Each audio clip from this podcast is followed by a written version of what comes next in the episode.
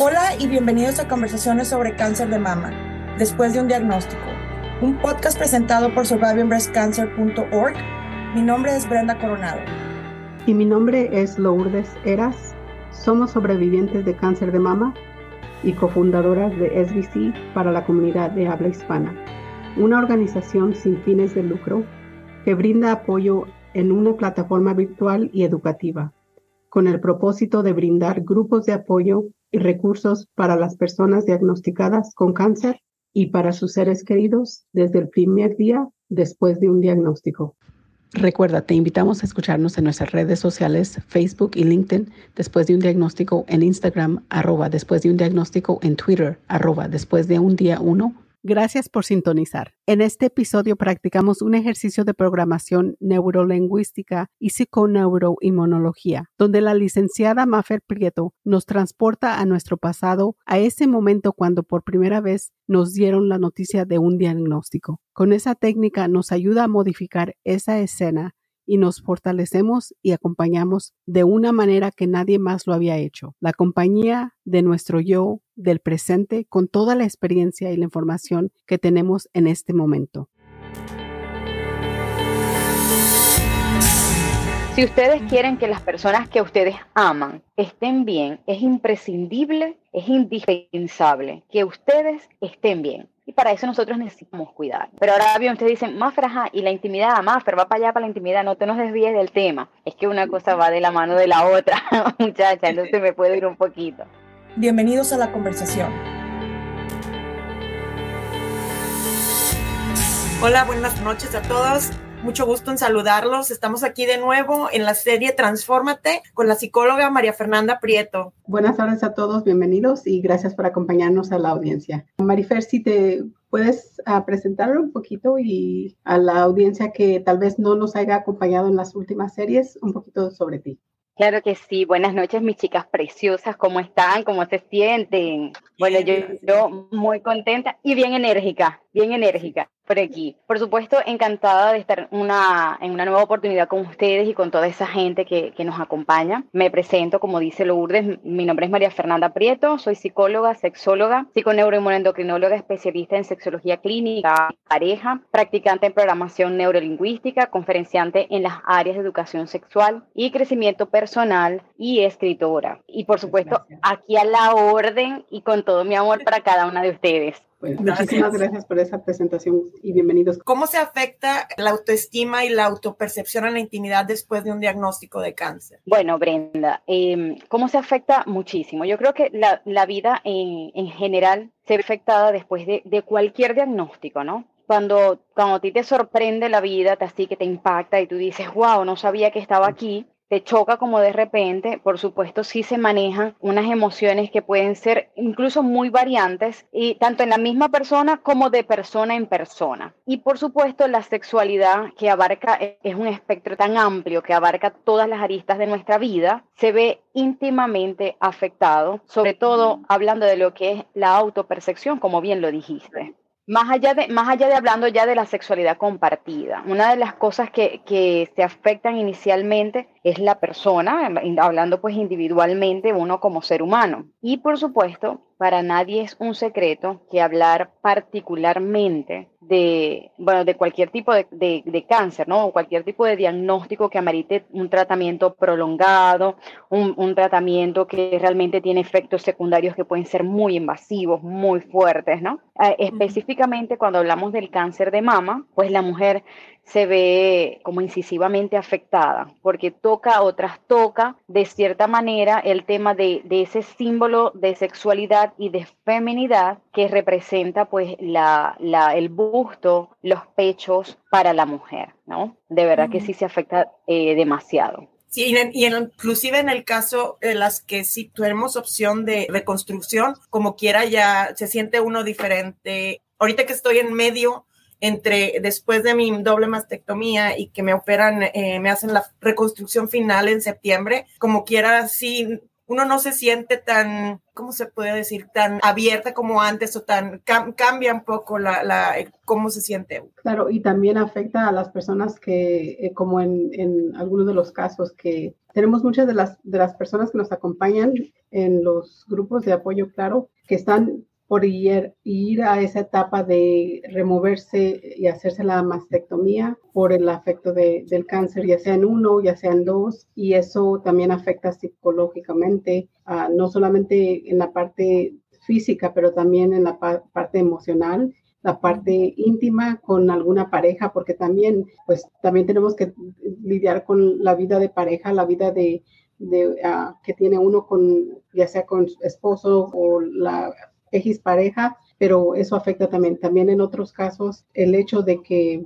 no hagan la mastectomía te haya eh, dejado sin algunas partes o simplemente como la reconstrucción en, mi caso, que no, no, hay pezones y eso va a ser una cirugía aparte y luego otra parte para hacer la reconstrucción completa. Entonces, eso también afecta psicológicamente. Por supuesto, mira, la, parte emocional es, es, nuestra esencia. Nosotros en esencia somos lo que sentimos y lo que pensamos, ¿no? Y todos los cambios positivos y negativos siempre nos van a impactar. Y por supuesto, nosotros los vamos a poder experimentar a través de nuestras emociones y nuestros sentimientos. Bien, por la, la apreciación de, de, nosotras o de nosotros también como un todo es lo que nos ayuda muchísimo a digerir este tipo de información.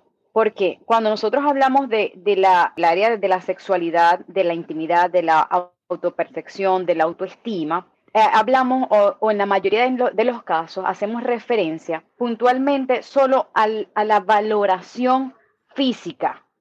Y nosotros no somos solo un cuerpo. Es, es uno de los preceptos eh, y una de las premisas de mi forma de trabajar que es mantener siempre ese recordatorio de que nosotros somos espíritu, alma y cuerpo y que somos una constitución hermosa que funciona en armonía. ¿okay? Entonces, ¿qué sucede? Cuando tú comienzas a, a, mirarte, tú te das el permiso de mirarte más allá de tu cuerpo físico y comienzas a valorarte como un todo, como un todo que funciona de una manera bien congruente, bien, bien en una sinergia, entonces es muchísimo más fácil atravesar este proceso, que no, por supuesto no le vamos a restar la importancia de decir, mira, puede ser difícil, es duro, vivir el proceso, pero apoyarte en que tú eres en esencia desde adentro hacia afuera, te da una perspectiva totalmente distinta. Bien, eh, fíjate que Lourdes hablaba de, de cómo de, bueno, las dos estaban comentando que ya han pasado por mastectomía, entonces viene la reconstrucción, eh, cómo es la pareja, pero hoy específicamente vamos a trabajar de cómo es la autopercepción, es decir, la sexualidad vivida individualmente para posteriormente poder ser compartida desde la plenitud y la confianza. Ajá, ¿alguna otra pregunta? Hoy traigo sorpresa también.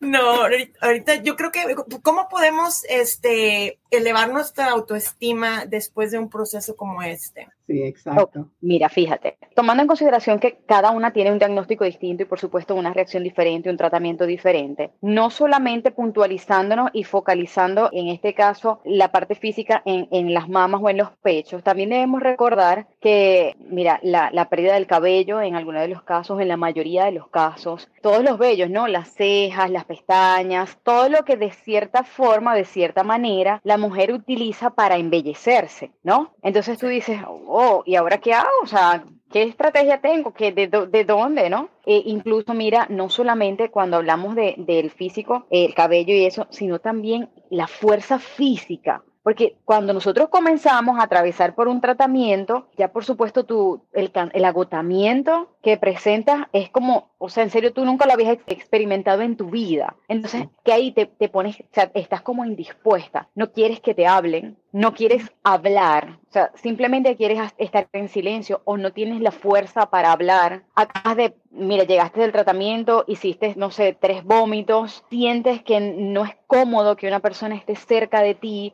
pero necesitas la compañía. Suele ser como muy, muy confuso, ¿no? Muy engorrosa la situación. Pero indiscutiblemente, si nosotras no lo miramos, yo siempre digo, mira, toda la situación, si tú la miras desde una perspectiva positiva, aunque esté una sonrisa, te roba. Yo le decía a unas de las pacientes que llegaban a la consulta, ellas preocupadas porque, bueno, porque no tenían las cejas, las pestañas, como te dije. Ya, por supuesto, ahorita tenemos las pestañas que se colocan, que son una alternativa, eh, que las utilizan, imagínate, las utilizan las mujeres que no están pasando por el proceso de algún tratamiento, las utilizan simplemente para alargarse las, las que ya tienen, ¿no? Yo digo, ah, bueno, entonces vamos a usarlas en el tratamiento, vamos a valernos de eso. Tenemos el maquillaje de cejas que se hace, hay muchas opciones, pero una de las cosas que, que ellas llegaban, lloraban, y yo les decía, pero mira el lado positivo, ahora a ti no te salen aquí bello, no tienes vello público, no tienes, ay, qué linda, estás lindísima, estás pero nueva. Y ella, ay, bueno, doctora, no me había fijado en eso. Mira, todas las cosas tienen dos caras. Entonces, aquí hay que verle el lado positivo. Lo otro, estás tomándote, y tú dices, Maffer, pero qué odiosa, ¿cómo que me estoy tomando un tiempo de descanso? No te lo habías tomado antes, como te lo tomas en ese momento. No te habías dado el tiempo, sí, y, puede parecer, Maffer, pero, o sea, eso es obligado lo necesitabas, mi amor. ¿Quién de ustedes, se lo he preguntado desde las primeras veces que estamos trabajando, quiénes de ustedes sintieron que se habían pospuesto en su vida hasta que llegó este momento y tuvieron que detenerse obligatoriamente a mirarse ustedes mismas? Oh, sí. Creo que eso es, es, muy cierto, porque ¿Les pasa? como ya en, en, mi caso como mamá o como esposa, que en ese tiempo era eh, la atención para, para los cuidados de esas personas y no en tus cuidados, y creo que en eso uno se descuida también y eso es lo que pasa también a veces. Es un llamado de atención. Mira, aquí estoy, yo existo, porque incluso a veces nos diluimos en nuestras actividades y en otras personas que también ameritan nuestra atención, pero nunca nadie va a ameritar más atención que, que nosotros mismos, nunca. Si ustedes quieren que las personas que ustedes aman estén bien, es imprescindible, es indispensable que ustedes estén bien. Y para eso nosotros necesitamos cuidar. Pero ahora bien, ustedes dicen, Maffer, ajá, y la intimidad, Maffer, va para allá para la intimidad, no te nos desvíes del tema. Es que una cosa va de la mano de la otra, muchacha, entonces me puedo ir un poquito. A ver, ¿qué sucede? Yo, y se los hago a ustedes la pregunta puntualmente. A ver, Brenda, ¿cuándo fue la primera vez que tú te detuviste en todo el proceso? No importa en cuál punto o en cuál etapa. ¿Cuándo por primera vez te detuviste con conciencia, frente al espejo, a valorar tus cambios? El día que me, cuando me rapé, porque yo me, me, quise rapar el cabello antes de, de, empezar quimioterapia y hasta ahí fue donde, donde me cayó el 20 de, te pones a pensar de, es más, me, me ayudó a empoderar, a, a, a, que no ver que se me cayera el cabello, me ayudó a sentirme empoderada, a sentirme centrada en, ahora yo tengo el control de esta enfermedad, este, entonces para mí fue eh, eh, ese momento. Ok, Lourdes, ¿cuándo fue la primera vez que tú lo hiciste desde la conciencia? Yo, yo tengo que ser honesta, porque no solamente estaba lidiando con el cáncer, yo estaba lidiando con otros problemas personales de pareja y creo que después de que uh, salí de la, del, de la corte a finalizar el divorcio, entonces fue cuando me cayó, como dice Brenda, el 20 de que estaba pasando por este proceso de cáncer. Y ahora era la etapa de concentrarme, cuidarme de mí misma para poder estar aquí para mis hijos. Y creo que eh, era un poquito más estresante y más lidioso porque estaba pasando por otras cosas también. Y o sea que para mí fue en ese momento de que como que me libré de ese cáncer y empecé a luchar con este cáncer. Ok, fíjense, aunque parece que las historias son distintas, tienen un punto en común, que las dos tomaron decisiones. Y cuando nosotros tomamos decisiones, tomamos el control, que bien la palabra la usó así puntualmente Brenda. Y tú no la usaste, pero lo manifestaste. Tú tomaste el control cuando saliste de un cáncer, ¿ok? Que, y tú tomaste el control. Tú dijiste, ay, no, ya va. Ahora saco esta pieza de la jugada y voy a entrar yo para mí, primer lugar, y me voy a encargar, me voy a hacer yo, voy a, dominar y a controlar esta situación. Parecen dos situaciones que no se encuentran de ninguna manera, pero lo que tienen en común es que ustedes tomaron el control. Y hoy el control juega un papel muy importante en la sorpresa que vamos a hablar más tardecita. ¿Por qué? Mira, ¿sabes por qué? Porque el control nos da como una una actitud totalmente diferente. Cuando tú tienes el control, tú tienes el dominio, tú sabes que tú estás manejando la situación. Y quien maneja la situación está preparado. No, no viene como con sorpresas. Mira, si tú, tú dices, me puede tocar algo inesperado, sí, pero ya tú tienes las botas puestas. Y eso hace que todo el proceso se desarrolle de una forma totalmente distinta. ¿Verdad que sí lo hicieron así? Sí. O sea, imagínate que tú no hubieses tomado el control e imagínate que tú hubieses seguido dando largas a esa situación, no hubieses ido, no hubieses, tú te imaginas vivir las dos situaciones, no haber decidido, mira, no, yo salgo de esto y me voy a meter solamente en esto que soy yo, que, que es mío. ¿Ustedes se imaginan que las dos hubiesen cedido el control de su vida? No. No se lo imaginan. No, no, pensándolo bien, no. No. Y eso, por supuesto, les hizo desarrollar a ustedes un, proceso totalmente distinto. ¿Por qué quiero, por qué hago, recalco el tema de tomar el control, de la toma de esa decisión de voy a empoderarme? Fíjate, eh, Brenda dice, yo sentí que cuando yo me rapé, o sea, yo me empoderé, yo dije, esto se va a jugar, yo acepto el juego, pero ahora las reglas las pongo yo. Entonces, se me va a caer, no se me va a caer el cabello cuando el cabello ni, ni, ni la quimio quiera, la que manda soy yo. ¿Verdad que sí, Brenda? Sí, exactamente. Ajá, exactamente. Tú, lo, tú te, lo habías sentido de esa manera, o sea, tú lo habías visto. No, yo, yo jugué, a mí me tocó el juego, pero yo terminé poniendo las reglas de ese juego. ¿Lo sentías así? Así lo sentí porque antes de eso estaba nada más con en un limbo y te dan, te están diciendo qué tienes y, y inclusive ya había tenido la, la, operación, pero todavía no, no me sentía como dije, empoderada de, de ahora yo ya soy, o sea, no se me va a caer el cabello por la quimio. Yo ya decidí que cómo me voy a, a, enfrentar a la quimioterapia. Ajá, esa es otra palabra clave, las decisiones. Ajá, las decisiones. La vida, la vida se trata de decidir. Incluso no decidir es una decisión.